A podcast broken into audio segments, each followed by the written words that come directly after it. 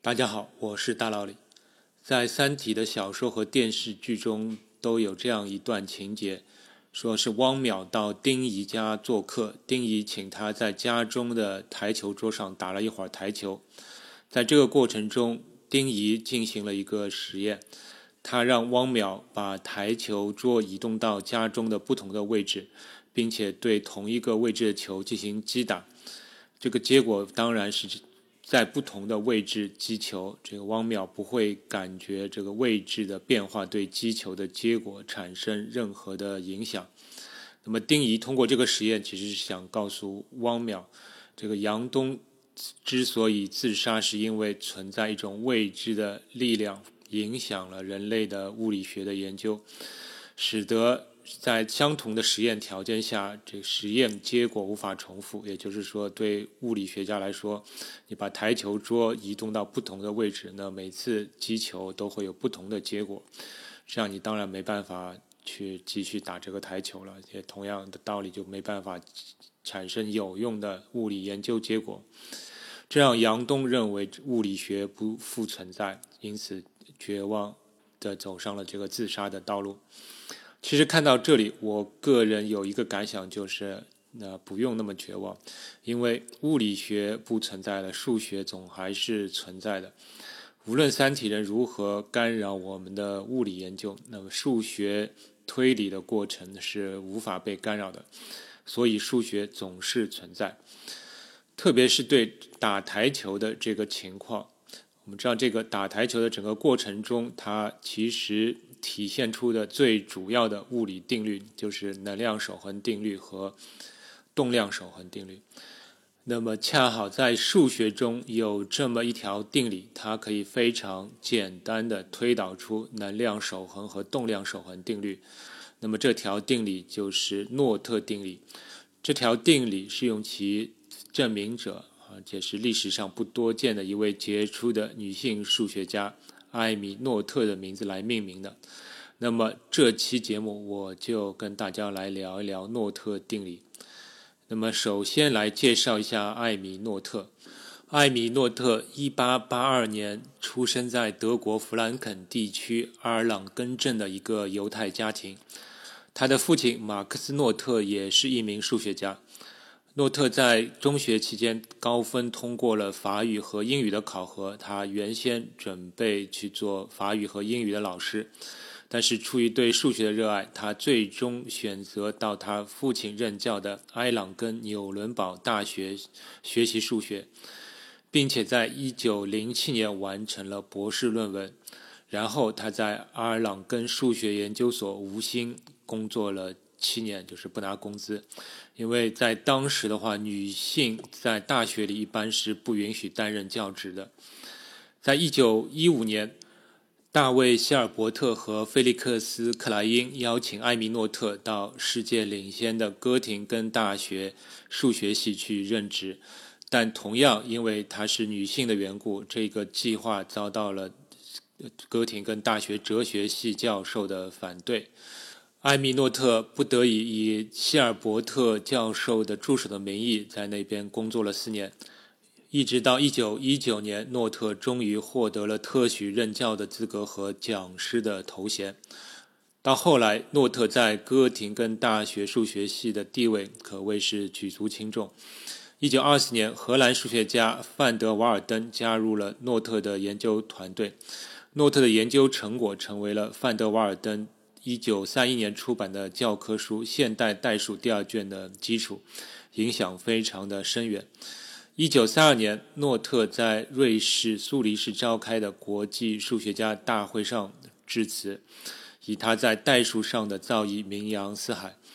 而次年，德国纳粹政府下令禁止犹太人担任大学教职，诺特就移居美国，并且在宾夕法尼亚州。布尔莫尔学院担任教授。一九三五年，他因卵巢囊肿接受手术，四天后不幸因手术并发症去世，享年五十三岁。他的去世后，爱因斯坦和一些科学家都曾经评论说，埃米诺特是历史上最为杰出的女性数学家。那么以上我们就简单回顾了一下艾米诺特的生平。艾米诺特在数学上有许多的成就，那么这期节目我们就主要来聊一下他诸多成就之一，以他名字命名的诺特定理。那么我们可以先从诺特定理在物理上的应用来说起。那我前面说过，这个两条物理学中的重要的守恒定律——能量守恒定律和动量守恒定律。对这两条定律来说，它们都只是诺特定理的简单推论。那么，诺特定理在物理应用上有这样一种表述，是这样说的：就是对每一种具有连续可微的对称性的物理系统，都对应一个守恒量。那么，这里的“连续对称”来这个词来简单来说，就是某个。物理量的坐标的平移或者旋转等等，或者是某种连续的变换。那么，对于能量守恒定律来说，它其实对应的是时间坐标的平移。你可以想象一下，一个物体做自由落体运动，你用摄像机拍摄下来，那么你把这个录像，你无论是从哪个时间开始播放，或者是。快放、慢放，甚至倒放，你都看不出有任何的异常，你也无法区分哪个播放的版本是原始的版本。那么我们可以看得出，就是能量这个物理量，其实是它相对于时间坐标的平移缩放，它是具有守恒性的。而能量守恒定律在空间坐标平移下，它就不守恒了。比如说，如果你直接把水平面抬高，那么一个物体的势能就凭空减少了，而动能则没有改变，那么这个能量守恒就就不存在，就不守恒了，对吧？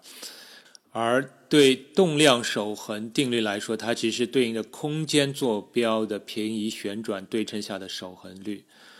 那么，比如说我们还是看打台球吧，打台球其实它体现的是这个二维平面上的一个动量守恒。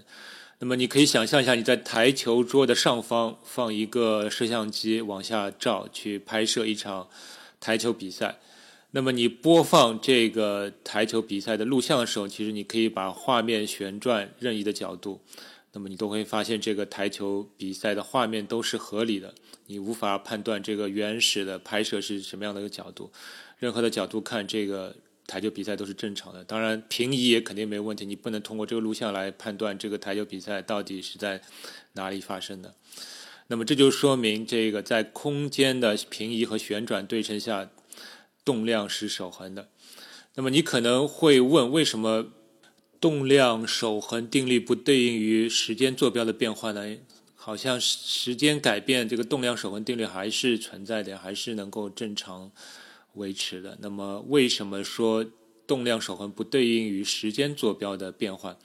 这是一个挺有意思的问题啊。如果你要问呃标准答案，那么我可以回答就是诺特定理关于动量守恒的推导中，它不涉及时间坐标的变换。但是这样的回答各位肯定是不够满意的。那么我还可以让大家来感受一下这里面的微妙的区别。那么我们中学里学过。改变动量的这个作用量叫做冲量，冲量的计算公式是力去乘以时间，或者在大学里就改成力在时间上的积分。你看这个冲量的计算过程中涉及到了时间，那么如果你动了这个时间坐标，那么这个冲量的值，这个积分值可能是会有改变的，因为这个积分的上下限会相应的改变，而我们通常。有一种感觉就是时间改变，这个力的作用的时间也会随之改变，所以感觉上动量守恒在时间变换下也是不变。但是从冲量的计算上，或者说从这个诺特定理推导的过程中，我们并不是来这样一起改变的。所以这个改变时间会对冲量的这计算结果会有变化，所以这时候这个动量不守恒了。那么我们可以对比一下这个能量守恒定律。我们知道改变能量的这个作用量叫做功，功的计算公式是力乘以位移，或者到大学里又变成力在路径上的积分。你看这里功的计算是与空间坐标有有关的，就是与位移位移的有关，但是它与时间是无关的。所以我们就说这个能量守恒定律，它其实对应的是时间坐标下的变化，而动量只是对应这个空间坐标下的变换的守恒。那么以上两个例子就是诺特定理在能量守恒和动量守恒定律上所体现出来的含义。那么我们来看看这个诺特定理在数学中的形态吧，因为它既然叫定理，所以它本质上它其实是一个数学定理，它可以用数学的方法证明。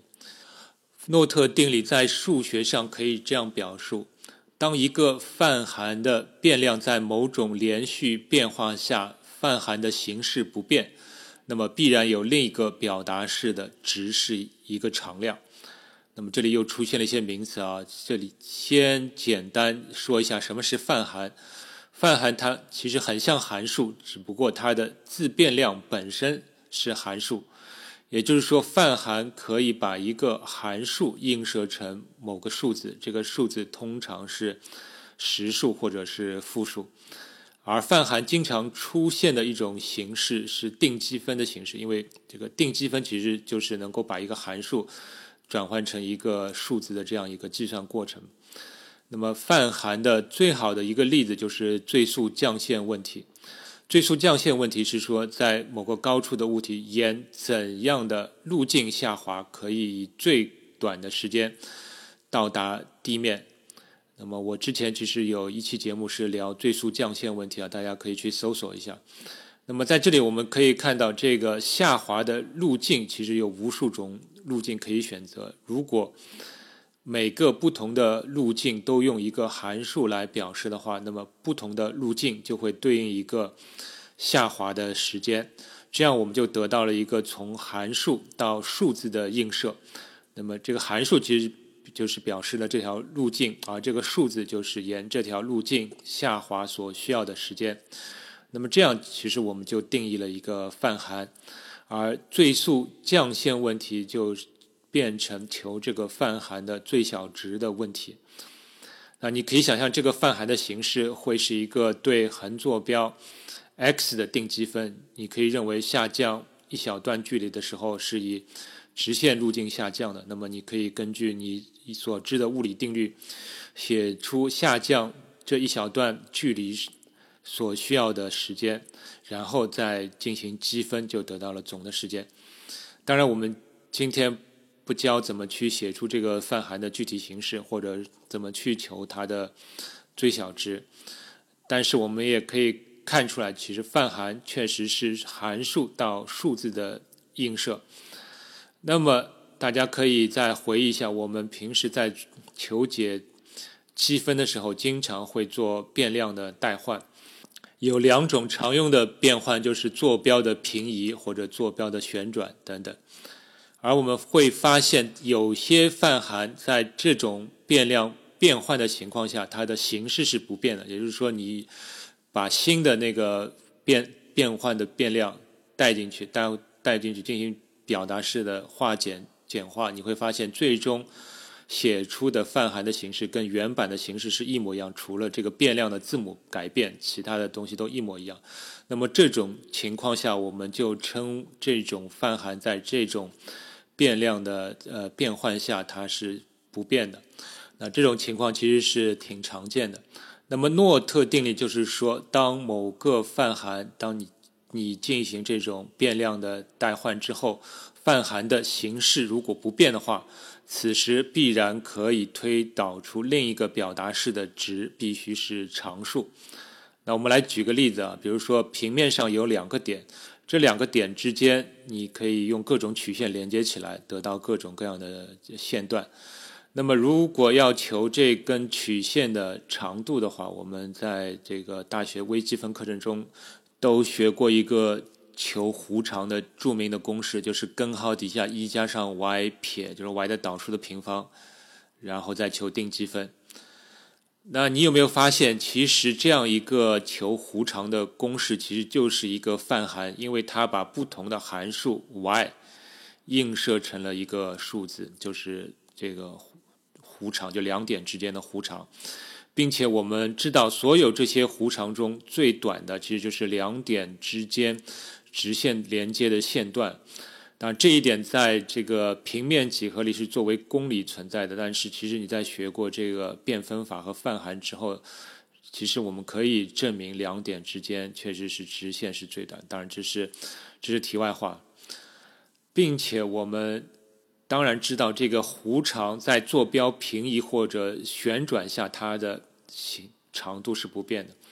也就是说，你可以把刚才那个求弧长的公式，你把这个 x、y。你进行平移或者进行旋转，你写出一些呃新的那个取两个新的变量作为坐标变量，把它代换进去，然后进行化简，你会发现你最终得到的这个弧长公式跟原先的弧长公式形式是一样的，除了这个字母变掉了，其他东西是一样的。那么我们就可以说，这个弧长公式这个泛函在坐标变换下它是不变的，它形式不变。那么诺特定理就可以根据这个前提推出这样一个结论，就是平面上两点之间的距离是一个守恒量，也就是是一个常数。那我也可以说我推导出了距离守恒定律。那你肯定会说这不是很无聊吗？那距离在坐标变换下保持不变，这不是很明显？这是一个听上去非常无聊的定律。但是你有没有想过这一点？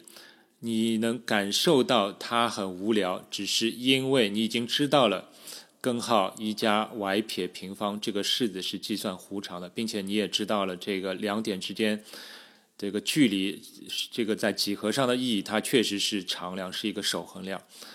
但是如果你不知道以上这些前提呢？也就是说，我只给你看根号一加 y 撇平方这个式子。